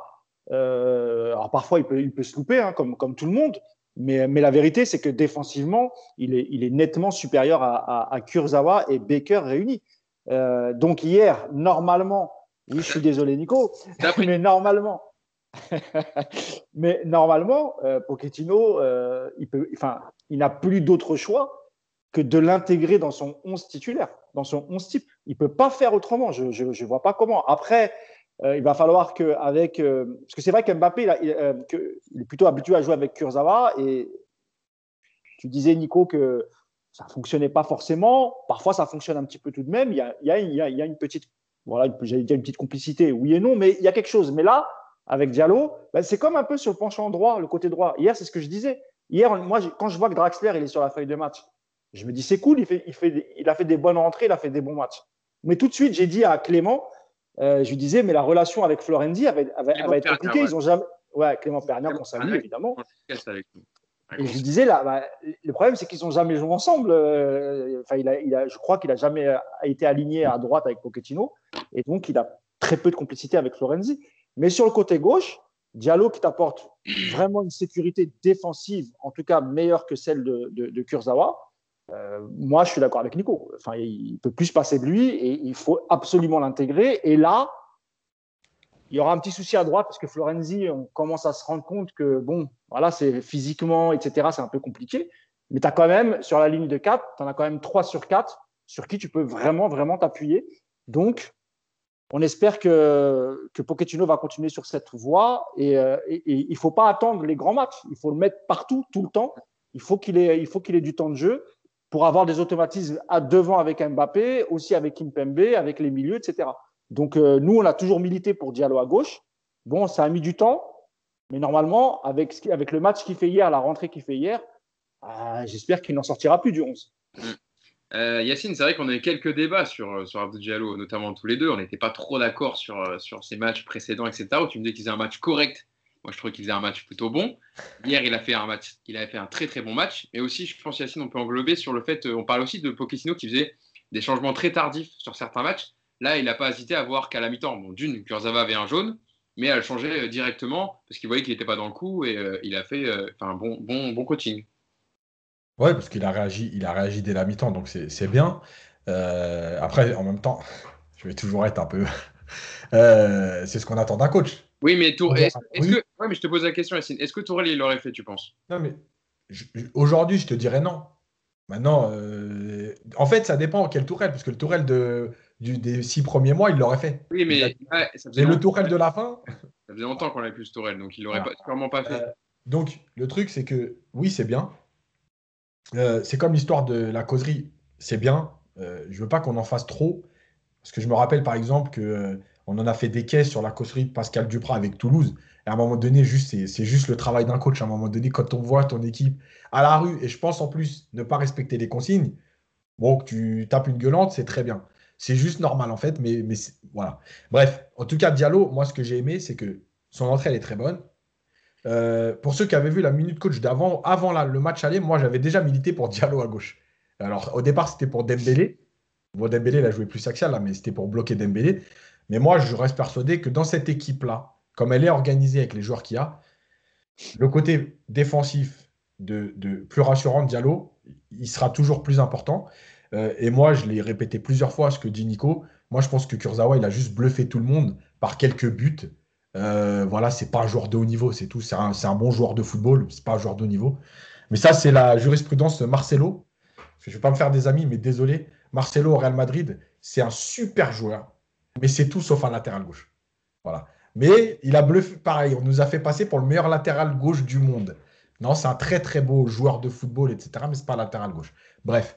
Et Diallo, ce qu'il a permis d'amener aussi, en fait. Ah, comparer, comparer Marcelo et Kurzawa, c'est dur quand même. Non, je parle dans, l'idée. Hein. Dans l'idée de faire. Dans, les oreilles qui saignent, moi. Hein. Ah ouais. Ah, évidemment que je ne peux pas dire ça. Euh, donc pour revenir à Diallo, il y a aussi un truc qu'on oublie, c'est qu'il fait, donc il fait une très bonne rentrée individuelle, mais en fait, il permet aussi à Kim Pembe de mieux défendre. Parce qu'il n'est plus obligé de venir tout le temps euh, couvrir Kurzawa ou d'hésiter de se dire est-ce que je vais couvrir, est-ce que je prends mon, je reste dans l'axe pour euh, être avec Marquinhos, etc. En fait, euh, et c'est pour ça que des fois on dit un joueur change pas tout, mais si, il peut changer beaucoup de choses et il change en fait l'attitude des autres. Parce que tu te dis, tiens, il a remporté ses premiers duels, il est bien rentré dans son match. Dest, on ne le voit plus. D'ailleurs, il a fini par sortir. Euh, eh ben, je vais pouvoir enfin me consacrer à mon rôle et ne plus être obligé de défendre pour deux. Et ça, c'est hyper important en fait dans le positionnement de chacun. Et c'est aussi pour ça que malgré tout ce que je disais là quand, j'ai dit Marquinhos, il n'a pas fait une grande première mi-temps, etc. Eh ben, comme par hasard, la charnière centrale a été encore plus performante en seconde période. Bien meilleur en deuxième, euh, Marquinhos. Hein. Euh, je dis bien meilleur Marquinhos en deuxième. D'ailleurs, on en parlera tout à l'heure, mais ah qui, qui, sauve un but. Mais en fait, c'est ça, c'est la conséquence de tout ça. Et si on regarde bien les mêmes les 20 dernières minutes pour aller juste un peu plus loin, euh, et ce qu'on avait dit encore une fois, comme quoi on ne dit pas trop de bêtises, le fait que Danilo serait meilleur quand l'équipe va subir, Danilo hier, euh, attention, il ne fait pas. tu peux, tu peux l'intégrer, euh, Yacine, euh, et après je viendrai voir voilà.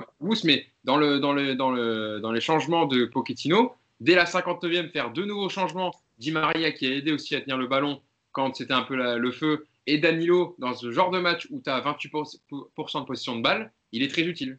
Ben oui, parce qu'en fait, il a amené de la densité physique, et évidemment qu'il est mieux quand tu es plus bas, parce que là, il est au milieu de tout le monde, il a besoin de moins besoin de courir.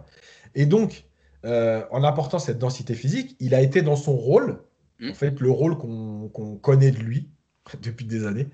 Euh, et en fait, tout ça additionné, plus, faut pas oublier non plus la baisse de régime du Barça malgré tout, euh, et bah oui, ça a donné une meilleure deuxième mi-temps. Mais en fait, c'est encore une fois ce qu'on explique depuis des semaines. Le football, c'est un sport collectif.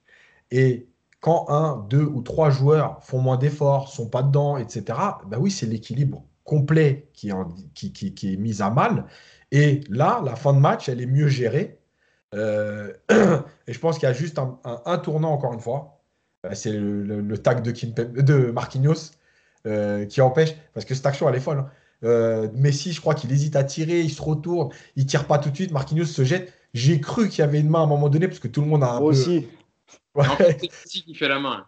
Et en plus, c'est voilà, Messi fait la main. Ça, c'est extraordinaire. Mais, quand il est à terre, Marquinhos, on a l'impression qu'à un moment, Il, a, le ballon arrive sur, sur, son bras. Et en plus, tu as Griezmann qui est derrière, qui est prêt aussi à, récupérer le ballon. Il y a, il y, a, il y a quand même que dans le foot qu'un mec fait une main et réclame la main.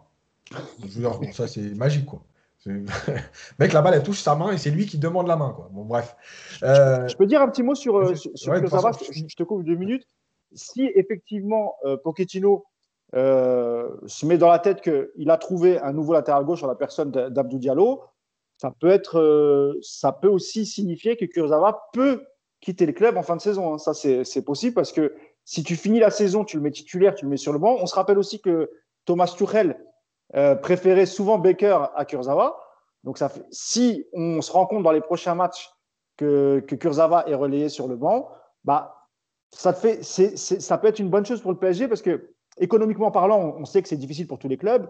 On sait que Paris aussi, il fallait trouver un, challenger à, Juan Bernat.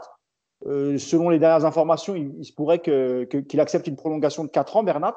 Si tu installes aussi euh, Abdou Diallo à ce poste-là, ça fait d'abord une bonne concurrence, ça te fait quand même deux bons latérales gauche au profil euh, très différent, j'ai envie de dire, parce que Bernat est très très offensif et que le profil de Diallo est un peu plus défensif. Donc du coup, tu as les deux profils.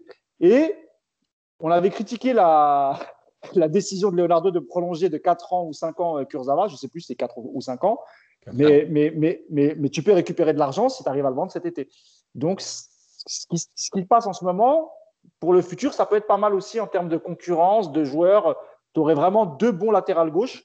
Euh, et puis, tu as Baker que tu peux prêter pour qu'il aille s'aguerrir ailleurs. Et tu peux récupérer un peu d'argent avec, euh, avec Kurzawa. Désolé pour, euh, pour Baker, hein, Nico. Nico. Pas à toi? Par contre, le petit rire sarcastique de Yacine, c'est.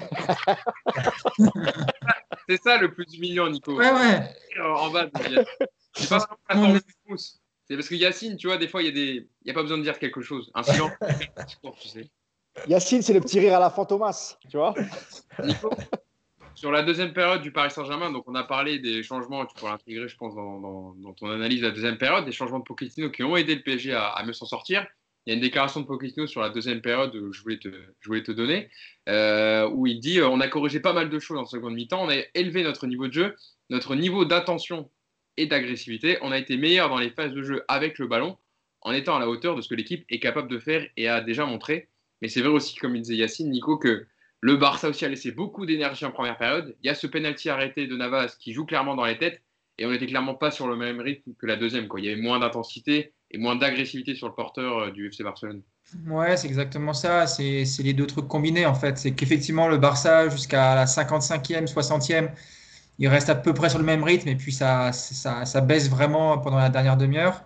Et puis surtout, tu as le PSG qui met enfin un peu d'impact dans les duels, surtout, voilà, euh, à l'image de Diallo, même effectivement Danilo qui te fait du bien, Marquinhos, Kimpembe qui commence à, regagner aussi des duels.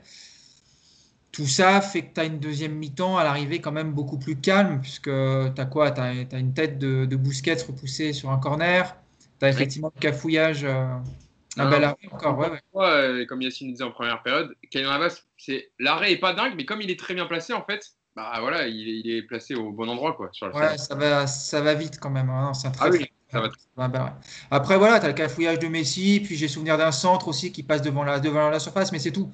En fait, la deuxième mi-temps, elle est quand même très calme, et euh, le paradoxe, c'est que. Alors, je vois pas trop où Pochettino voit qu'on a une meilleure utilisation du ballon parce qu'on n'a pas d'occasion. On sort pas. Donc, effectivement, si on garde un petit peu mieux le ballon. Euh, aux alentours de la ligne médiane. Il y, a eu des, il y a eu des séquences de trois passes au lieu d'une. C'est ça. Non, enfin, ouais, Di Maria garde un peu plus le ballon dans les pieds tout seul, parce qu'il n'a aucune solution autour de lui. Donc sur quelques autour de lui. Voilà.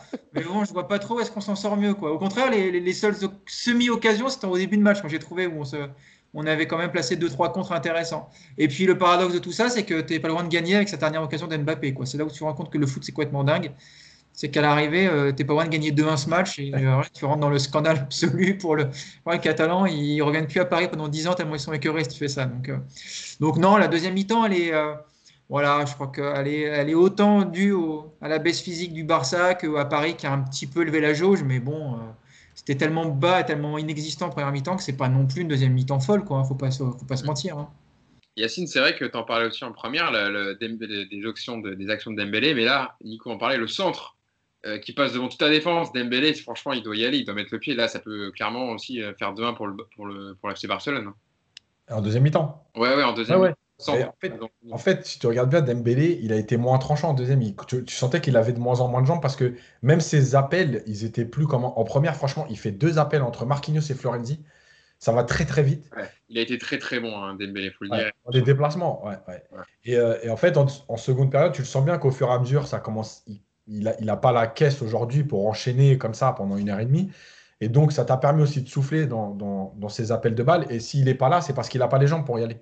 Parce qu'évidemment, je pense qu'en première période, euh, il y est d'ailleurs en première période, il met aussi un super centre, enfin un super centre. Pas un super, parce que du coup, Messi, il est trop court, mais ça joue à, un mètre avec Messi. Ouais, ouais, où il tend la jambe, Messi. Donc, ouais, moi, le, problème, c'est que aujourd'hui, on va te dire, Paris s'est qualifié avec trois buts d'avance et, euh, en fait, il n'y a rien eu. Tu es obligé de tenir compte de ça parce que voilà, le, résultat, c'est le résultat, ok. Mais malgré tout, le contenu, tu peux toujours te dire qu'il y a eu des moments quand même clés dans ce match. Et que les moments clés, c'était plutôt des occasions du Barça que des occasions du PSG qui, te disent euh, tiens, c'est un moment clé, si on avait marqué le deuxième but là, il n'y avait plus de match. Euh, tu es plutôt à te dire si on avait encaissé le deuxième but là, il y avait, ça aurait été chaud. Donc, donc voilà, après, euh, moi je suis de la vie de Nico, c'est-à-dire que c'est comme. Enfin, c'est le problème du foot aujourd'hui, je crois. Euh, c'est la mesure. Euh, comme il n'y avait pas de masterclass au match aller, il y avait un très bon match, cohérent, avec des moments clés qui ont tourné en ta faveur. Je leur disais, la Dembélé Griezmann, puis toi qui est efficace. Mais là, là, la deuxième mi-temps, elle n'est pas non plus maîtrisée, genre ça y est, c'était fini. moi, je suis enfin, si Mousse a tweeté en deuxième période, je regarde plus le chrono qu'autre chose, c'est donc qu'on n'était pas si bien que ça. si tu regardes que le ah chrono, oui. donné, tu n'es pas super serein non plus. Donc, euh, voilà, effectivement, il y a eu un peu de mieux. Mais encore une fois, l'exemple que je prends d'habitude, si tu as 2 en maths et après tu as 7, oui, effectivement, tu as une meilleure note, mais ça ne veut pas dire que tu as une très bonne note. Non, mais il, a bien cet exemple. Ce qu'on peut dire par contre, et ça c'est être assez objectif, c'est que Paris fait un bon match à l'aller, le Barça passe complètement à côté, ça fait 4-1. Scénario inversé au retour avec un très bon match du Barça et Paris qui passe à côté, un partout. Donc à l'arrivée, c'est pour ça que tu ne peux pas contester cette qualification malgré tout, parce que, euh, parce que tu dois forcément avoir un œil sur, euh, sur les 180 minutes. Et que c'est trop facile aujourd'hui de dire qu'une mi-temps, euh, le Barça aurait pu effectivement t'en marquer 4 ou 5 parce que c'était le feu dans la défense du, PSG. Mais ça ne peut pas résumer le match aller-retour sur, sur, que sur cette mi-temps. Tu ne peux pas faire ça. Donc le scénario aurait pu être terrible, ça c'est sûr. À l'arrivée, voilà, il a été étrange, on va dire, pour résumer ça de manière plutôt sympa. Mais tu, ne peux pas, comme je le lis aujourd'hui, dire le PSG c'est un miracle. Non, c'est pas un miracle parce que tu as quand même les deux matchs. Après, Nico, le, au match. Ça joue sur un match aller-retour. Là, c'est plus le Final 8, etc. ça jouait sur un match. Où, euh, voilà. Là, Paris a fait le travail à l'aller. Donc, ils ont beaucoup subi sur ce match hier les 50-60 minutes. Mais euh, ils ont mérité leur qualification. Ça fait 5-2 en score cumulé. Mais bah, avant de laisser la mousse, par contre, ça t'interroge effectivement. Et ça, c'est un vrai problème sur la gestion du match retour du PSG. C'est une évidence qu'il y, y, a un problème. Je ne sais pas si, si c'est psychologique, si c'est dans la tactique, si c'est dans la manière de, de, savoir, de savoir tout simplement gérer un résultat ou pas le gérer. Mais on voit effectivement que il y a un vrai problème et que si l'UEFA décidait là de jouer un Final 8 pour à partir d'écart euh, sur des matchs secs, ce serait formidable. Moi, je le signe tout de suite. Hein. Mousse. Ouais, je voulais dire que la, différence avec Barcelone au match aller fait un match catastrophique et Ter Stegen fait aussi un match catastrophique. Il n'est même pas là pour essayer de, colmater les brèches ou de les sauver sur quelques occasions. Et nous, la chance qu'on a, c'est qu'on est catastrophique au retour, mais qu'on a, on a Kyler Navas qui nous évite d'en prendre, d'en prendre 4 ou 5. Parce que euh, même si on ne peut pas résumer le, match aller-retour sur cette première mi-temps, euh, le fait qu'on finisse à un partout, il y a aussi beaucoup, euh, c'est beaucoup dû aussi à l'inefficacité pardon, des attaquants barcelonais, notamment Dembélé, que, euh, que du comportement des Parisiens qui aurait empêché euh, les Barcelonais de marquer. Donc il y a l'inefficacité pardon, des Barcelonais et aussi euh, la force tranquille de, de, de, de, Navas et le fait qu'il nous ait sorti le penalty et tous les arrêts qu'il a sortis.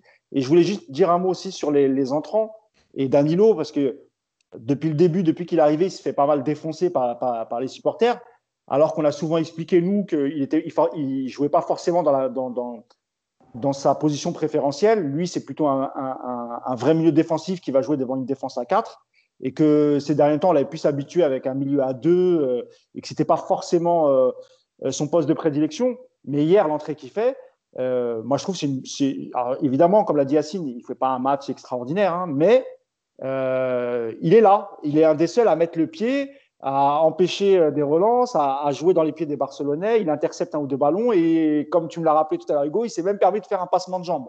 Bon, un passement de jambes qui ressemble plus à un passement de jambes de Cheikh Diabaté que de Mbappé, mais tout de même. Donc voilà, moi j'ai vraiment apprécié le, il y a une grosse communauté d'adorateurs de, de, de, fans de Cheikh Diabaté en France, attention. Ah ben, je lui rends, je lui rends hommage dans, en, ce sens.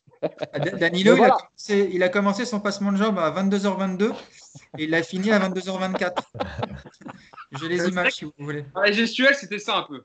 Vous voyez On prend notre temps, tranquille. Ça va, c'est sûr que ça va moins vite que celui qu'Mbappé a fait euh, en fin de match sur, sur De Jong. Non, mais c'est bien, il a, il a amené un peu d'agressivité, ce qui manquait. Il a intercepté deux, trois ballons. Non, franchement, il a, il a... encore une fois, Pochettino, c'est pareil. Je ne sais pas sur quel adversaire on tombera en quart, si on tombera sur un adversaire avec le, le même style de jeu que, que Barcelone.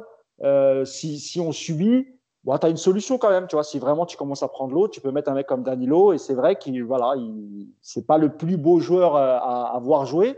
Il a une conduite de balle assez approximative. Mais le job, il sait le faire. Voilà. dans ces matchs-là, il, voilà, il sait faire. Et hier, il était plutôt important et sa rentrée était plutôt pas mal. Yacine. juste le tirage au sort. Mais je sais pas pourquoi tu sais pas. Tu sais très bien sur qui on va tomber. Chelsea? Bah, Évidemment. c'est notre histoire, elle est là. Donc, euh, Écoute, apparemment, euh, moi, c'est, moi j'adore Hakim Ziyech. Hein. j'adore ce joueur. Euh, bon, apparemment, Tuchel ne lui fait pas confiance. Il le fait très peu jouer. Donc écoute, moi ça me va si c'est Chelsea. Tant, que Ziyech ne joue pas, moi ça me va. Euh, petite stat quand même sur le fait que Paris est resté invaincu sur les deux matchs. Donc Paris est resté invaincu lors des deux rencontres d'une confrontation aller-retour en Ligue des Champions pour la première fois depuis son huitième de finale contre Chelsea, dans Paris Yacine, en 2016. Il y a eu 2-1 à l'aller comme au retour. Donc euh, voilà aussi, même si évidemment il y a le match hier, on en, on en a parlé des difficultés du PSG, mais voilà, c'est aussi une petite satisfaction côté PSG de ne pas avoir au moins perdu euh, les deux matchs sur l'ensemble des confrontations. Et une autre petite stat, mais qui englobe euh, plus Messi, c'est la première fois depuis 2005 qu'il n'y aura ni Messi ni Cristiano Ronaldo en quart de finale de Ligue des Champions. C'est dire à quel point voilà, ces, deux joueurs sont des monstres, mais que c'est aussi peut-être euh, temps qui passe et qu'il y a une nouvelle révolution dans le football. Mais voilà, on ne verra pas les, deux meilleurs joueurs du monde en quart de finale. Et de Jong, de Jong et De Liert qui étaient en contact avec le PSG, ils ont bien fait de pas venir. Euh, parce que ça fait deux, fois mais ça fait deux fois qu'ils sortent avant, avant le pari. Donc euh, après, bon, ça c'est. Non mais ce que tu veux. Non mais t'en fais ce que tu veux. Moi je te ah dis. oui, oui, bah c'est ça. Ils ont voulu aller ailleurs. C'est un excellent joueur. Il ferait, il ferait du bien. Ah en attendant, ils ont voulu aller ailleurs et pour l'instant, ils regardent le PSG aller plus loin que les deux années. Euh, non, je voulais juste dire un truc, c'est que c'est vrai que la gestion, je veux revenir là-dessus vite fait, la gestion d'un match aller-retour, elle est, elle, est, elle est spéciale parce que euh, on se rappelle déjà, par exemple, l'attitude du PSG à Dortmund et au match retour. C'est-à-dire que le PSG avait perdu le match aller et comme par hasard, le match retour, il y a une autre attitude. Contre Manchester, contre le Barça, les deux Barça, tu gagnes le match aller, il y a une attitude qui n'est pas bonne au match retour. Et, euh, euh, pour ceux qui sont un peu anciens et qui se rappellent du fameux PSG Real, quand Paris prend, parce que Paris perd 3-1 à Madrid, avec un penalty à la fin, avec une main dans la roche, enfin bref. Et je me rappelle qu'à cette époque, il y avait, euh, je crois que c'était Ginola qui l'avait dit à l'époque, mais bon, c'était un discours de vestiaire. Euh, finalement, ce troisième but, il va nous empêcher de réfléchir en se disant on n'a qu'un but à marquer pour être qualifié, on va être obligé d'attaquer. Et quand on regarde le, fameux PSG Real de 93, euh, effectivement, la, première demi-heure du PSG, c'est des vagues, des vagues, des vagues, des vagues. Eh ben, c'est vrai qu'il y a cette, cette gestion-là d'un match aller-retour, elle est hyper importante. Et c'est dommage parce qu'avec Paris, on a presque envie de se dire, finalement, euh, gagner presque plus le match aller. Quoi. Faites 1-1 à l'aller pour rester dedans, pour être obligé de performer et pas gérer le truc parce que vous n'êtes pas une équipe capable de gérer. Euh, et, c'est vrai que c'est malheureusement une question qui revient trop souvent depuis, depuis 4 ans. Quoi. Et on l'a vu sur le Final 8, c'est vrai que le, match, le fameux match sec, tu as l'impression que c'est des joueurs faits pour ce match sec. Quoi. Euh, on donne tout, il n'y a pas de gestion. De toute façon, à la fin du match, c'est terminé. Et il faut, faut y aller. quoi. Mm, mm. Bah, de toute façon, c'est, ce sera ma dernière question pour le podcast. Nico, c'est euh, quels éléments garder de cette double confrontation, enfin de ce qu'on a vu et qu'on a déjà vu dans les éditions précédentes, mais que garder et que, que faire pour que ça revienne pas, ce, ce genre de, de, match retour comme ça où tu trembles alors que tu as trois buts d'avance et tu as marqué quatre buts à l'extérieur on ne rencontrera pas le Barça non plus à chaque fois non plus, hein, parce que je crois qu'il y a aussi l'histoire Barça qui. Bien sûr, évidemment qu'il y a, évidemment, je disais tout à l'heure, avec les vieux démons qui ressortent, euh, du fait que c'est le Barça que tu affrontes et on connaît toute l'histoire entre les deux clubs, Maxin, et les affrontements. Mais euh, est-ce que tu penses du coup, bah, ça sera différent parce que ce sera pas Barcelone en face? C'était Manchester, c'était la même chose. Euh, quelque part, j'ai envie de te dire, si tu gagnes tous tes matchs aller 3-1 ou 4-1 à l'extérieur, bah, on va faire avec et puis on va accepter de souffrir au retour parce que ça donne quand même plein de chances de te qualifier malgré tout. Euh, ce que dit Yacine, c'est vrai, c'est plus difficile de gérer un match retour quand tu as gagné que tu as de l'avance. C'est paradoxal, mais euh, parce que ton adversaire aussi lui se pose moins de questions, parce qu'il y a, y a, plein de choses. Toujours un peu le cul entre deux chaises. Et hier, on l'a vu, hein, vraiment, dès l'entame, même si j'ai le sentiment qu'ils avaient choisi de défendre plus que d'hésiter, je, pense qu'ils avaient vraiment fait ce choix-là, moi, contrairement à ce que dit Pochettino. Euh, après, l'enseignement, bah écoute, je sais pas, je sais pas. Il y a, il n'y a pas de vérité, je pense, sur ce qu'on a vu contre ça. voilà, c'est l'histoire d'un match, c'est l'histoire aussi d'une rivalité avec ce, avec ce, club de Barça. Parce que qu'on le veuille ou non, ce qui s'est passé avec eux depuis 2017, c'est c'est pas quand même anodin. Je crois qu'on n'a pas d'autre histoire avec un autre club aussi. Euh, aussi scandaleuse parce que parce que parce que voilà et ça reste finalement ça reste. Mais euh, je sais pas. Je sais pas quoi te dire Hugo. Moi j'attends impatiemment de toute façon de voir le prochain le prochain adversaire. Euh, tu sais, après c'est la même chose hein, si tu affrontes une équipe comme le Bayern euh, c'est des équipes où tu vas être dominé a priori, donc euh, tu n'as pas trop de calcul. Là, ce qui nous a un petit peu aussi surpris sur, sur cette confrontation, c'est ce match aller que finalement on surclasse. Et quelque part, euh, c'est pas normal de surclasser autant le Barça, euh, surtout le Barça qu'on a vu hier. Le Barça qu'on a vu hier, on n'aurait jamais surclassé autant euh, au, Camp Nou, même si je pense qu'on aurait été bien meilleur. Donc c'est compliqué de te répondre. on verra contre le prochain adversaire. Déjà, comme ils aborderont le match aller, ce sera intéressant pour voir s'il y a cette peur de gagner. Mais je pense pas sur les matchs aller, on l'a jamais vu. Et puis bah, on verra sur un match retour si on est capable de, de, bien gérer. Par contre, ce qui serait bien, je pense, c'est de recevoir à l'aller plutôt que d'aller recevoir au retour. Non, mais sérieusement, parce que je pense ah que. Ah avec l'absence. Mais si, parce que je pense que l'absence du public aujourd'hui fait que le match retour à domicile, ça n'a plus du tout une grosse influence. Et euh, je pense que ce serait peut-être mieux pour le PSG justement de jouer le match à l'aller à domicile. Parce qu'au moins le retour, tu es en territoire hostile et tu as aussi un degré de concentration peut-être plus élevé, je sais pas. En tout cas, il y a, y a peut-être aussi une piste à creuser là-dessus. Est-ce que vous parlez de Chelsea euh, qu'on pourrait taper, mais pour l'instant, Chelsea, ils ont gagné 15-0 à l'aller hein, contre l'Atletico. Il y a un match retour à jouer cette semaine, hein, donc euh, ça, va être, compliqué pour eux. Mousse, euh, quel enseignement toi tu tires de ce match par rapport au quart de finale prochain qui attend le PSG c'est un peu comme Nico, hein. c'est difficile de tirer des, enseignements parce que le match était, particulier. Ce, qui, me rassure, c'est que la, charnière, même si en première, la charnière centrale, je parle, hein, Kimpembe Marquinhos, même si en première, c'était pas encore ça, mais en deuxième, ils ont relevé la tête, c'était plutôt bien. Je retiens évidemment euh, Abdou Diallo en latéral gauche en deuxième mi-temps, euh, qui offre encore une fois une, possibilité supplémentaire pour, pour, pour Pochettino. Euh, évidemment, Kyler Navas. Et sur le. Alors, je ne sais pas si hier, avec du public, 45 000, enfin 50 000 personnes, euh, peut-être que ça aurait été. Je sais pas si ça aurait été autrement ou pas. Je sais pas, parce qu'on l'a vu aussi que face au Real Madrid, il y avait pas de. C'était a 3 ans ou 4 ans, je ne sais plus. Euh, il y avait du public. On avait fait un, match correct à l'aller. On avait perdu 3-1, mais on avait fait un match plutôt correct à, à, Madrid. Et on avait fait le même type de match au retour. Et pourtant, il y avait 50 000 personnes qui poussaient. Donc, euh, Là, on ne saura jamais. Et peut-être qu'aussi, euh, à partir du mois d'avril, euh, peut-être que la situation va s'arranger. Peut-être qu'il y aura un peu de retour du public. Alors, il n'y aura pas des stades pleins, mais il y aura peut-être une jauge à 10 000, 15 000, je ne sais pas. Ce sera déjà mieux que rien. Euh, pour le reste, écoute, ça va dépendre du tirage, ça va dépendre de, plein de choses. le truc, c'est qu'en championnat, pareil, hein, on n'est toujours pas premier. Donc là, on doit se battre sur, tous les tableaux. Il y a aussi la Coupe de France qui arrive face à, Lille. Je pense que Paris veut aller au bout partout. Donc, euh, il, va falloir, gérer aussi l'effectif, gérer la fatigue. Ce qu'on a vu hier, qu'il y a beaucoup de joueurs qui étaient, euh, au bout du rouleau. Euh, je ne sais pas comment, on peut l'expliquer, parce que normalement, tu avais fait une préparation en amont pour être prêt justement pour la, Ligue des Champions.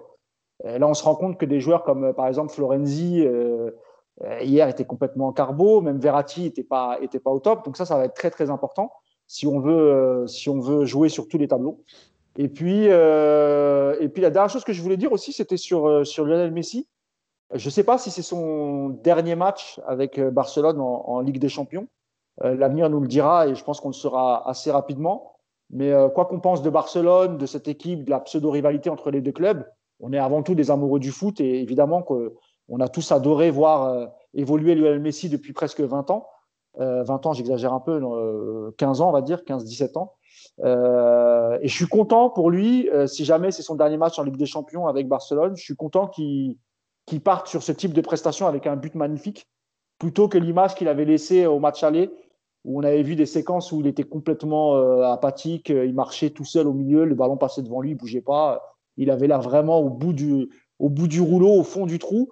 Je pense qu'à l'époque aussi, les élections n'étaient pas passées. pendant le match aller, il y a eu plein de trucs extrasportifs au niveau de Barcelone. Hier, il était mieux. Bah, voilà, pour, un, pour un joueur de sa classe, bah, c'est quand même mieux qu'il tire sa révérence là-dessus que sur le, le, le, le piètre match qu'il avait avait fait avec Barcelone contre le PSG il y a trois semaines.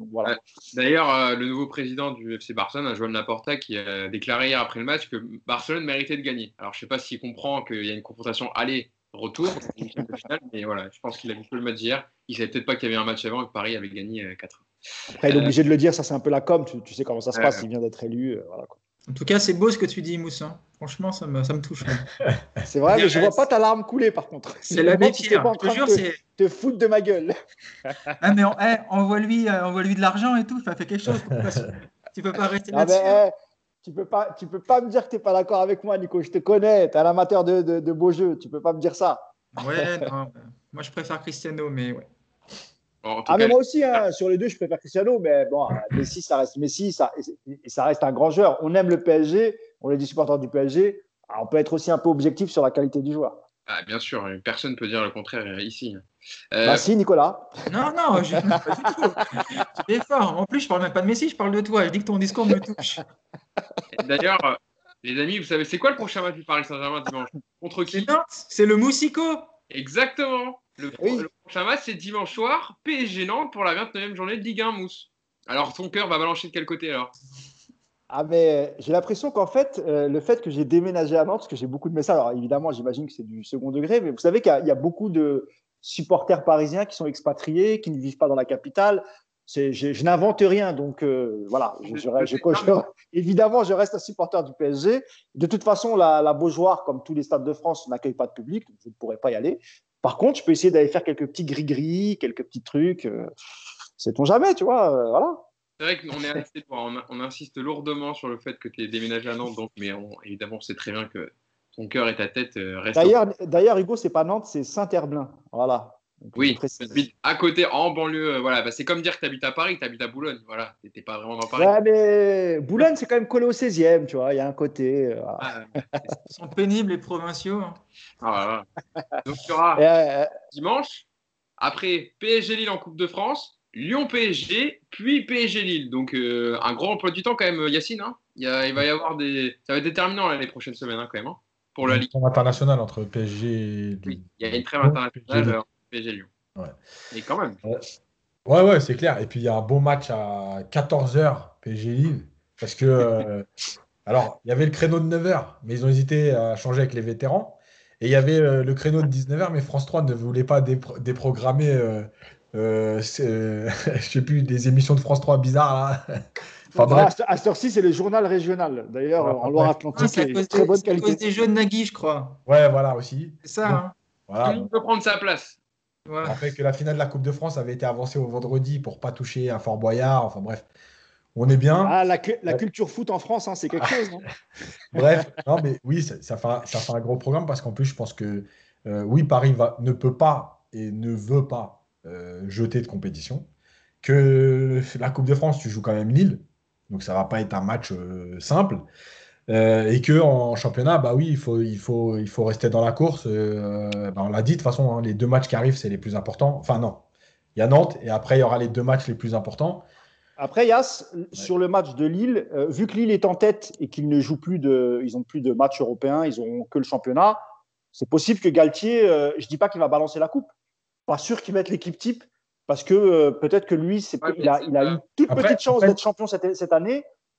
Voilà, Lille, Lille enfin, ils n'ont pas réellement d'équipe type. Lille, il y a, Lille, il y a quand même 5-6 joueurs qui sont interchangeables d'un match à l'autre. Il n'y a pas de différence.